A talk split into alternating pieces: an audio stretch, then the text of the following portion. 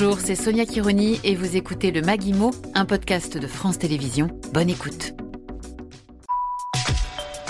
Avec la crise sanitaire, les étrangers avaient déserté le marché de l'immobilier parisien. Les voilà désormais de retour. Selon les notaires, au premier semestre 2022, près de 9% des acquéreurs parisiens étaient des étrangers, un chiffre proche de la moyenne historique de 9,5% observée en 2015. Les arrondissements du centre de Paris sont les plus attractifs pour cette riche clientèle étrangère. Dans le 7e arrondissement, un appartement sur 5 acheté au cours des 6 premiers mois de l'année l'a été par un acquéreur étranger. Question à Yann Brossa, adjoint en charge du logement à la mairie de Paris, le retour des acquéreurs étrangers, bonne ou mauvaise nouvelle je mentirais si je vous disais que c'est une excellente nouvelle, dans la mesure où leur présence alimente quand même euh, une augmentation des prix et une spéculation euh, immobilière. Et puis par ailleurs, moi je suis convaincu euh, que les logements parisiens doivent prioritairement servir à loger des Parisiens qui sont là toute l'année, qui travaillent à Paris et qui produisent des richesses à Paris. Donc nous, notre boulot, c'est de faire en sorte que on puisse se loger à Paris et notamment ceux qui travaillent et ceux qui ont des petits revenus. Comment éviter, si c'est encore possible, que le centre de Paris ne devienne un ghetto de riches?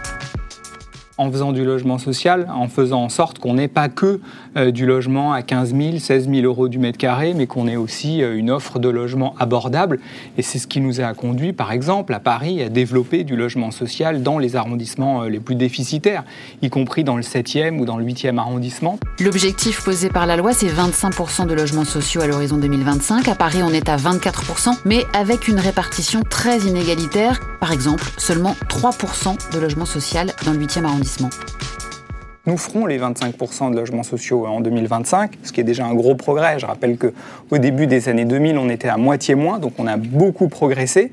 Et puis surtout, nous faisons du logement social dans les arrondissements euh, qui en manquent le plus. On a par exemple mis en place une règle toute simple qui est que dans ces arrondissements-là, tout immeuble de logement neuf doit compter 30% de logements sociaux. Donc vous n'avez pas d'immeuble avec 100% de logements privés, ce qui nous permet euh, de rattraper notre retard. Et est-ce qu'on pourrait imaginer des mesures pour restreindre le rachat de Paris par des capitaux étrangers? Interdire, non, parce que ça ne serait pas constitutionnel. En revanche, limiter, oui. D'ailleurs, la ville de Paris a mis en place une taxe sur les résidences secondaires, c'est-à-dire que si vous achetez une résidence secondaire à Paris, vous payez plus cher que si vous êtes un résident à l'année. Et c'est nous qui l'avons mis en place en, premier. Je vois aujourd'hui d'ailleurs beaucoup de villes du littoral en France faire la même chose. Mis à part le logement social, Yann Brossa, que fait la mairie de Paris pour essayer de maintenir une diversité sociale dans la capitale? D'abord, le logement social, c'est quand même très important parce que si on n'avait pas 24-25% de logements sociaux à Paris, on n'aurait plus de classe moyenne et de, classe populaire. Mais il y a aussi euh, d'autres moyens, notamment l'encadrement des loyers, puisque depuis 2019, à Paris, euh, les loyers du parc privé sont encadrés. Euh, il y a un niveau de loyer qu'on n'a pas le droit de dépasser, ce qui nous permet aussi de faire en sorte que les classes moyennes puissent se loger chez nous. Pourtant, selon le dernier rapport de la Fondation Abbé Pierre, à Paris, 31% des annonces de location ne respectent pas l'encadrement des loyers. Alors, comment faire pour forcer les propriétaires à respecter la loi? D'abord, là aussi, c'est mieux qu'avant. Hein. Avant, il y avait des dépassements plus importants, mais effectivement, il y a trop d'abus. Et pourquoi il y a trop d'abus? Parce qu'il n'y a pas de peur du gendarme et qu'un certain nombre de propriétaires aujourd'hui vivent dans une forme d'impunité en pratiquant des loyers abusifs. Donc, en particulier, je le précise, dans ces arrondissements euh, chics du centre de la capitale. Hein. Dans les arrondissements, effectivement, les plus chics et surtout sur les petites surfaces. Mm. Je pense notamment euh, aux studios et aux chambres de bonne où on a parfois des loyers de 50, 60 euros du mètre carré.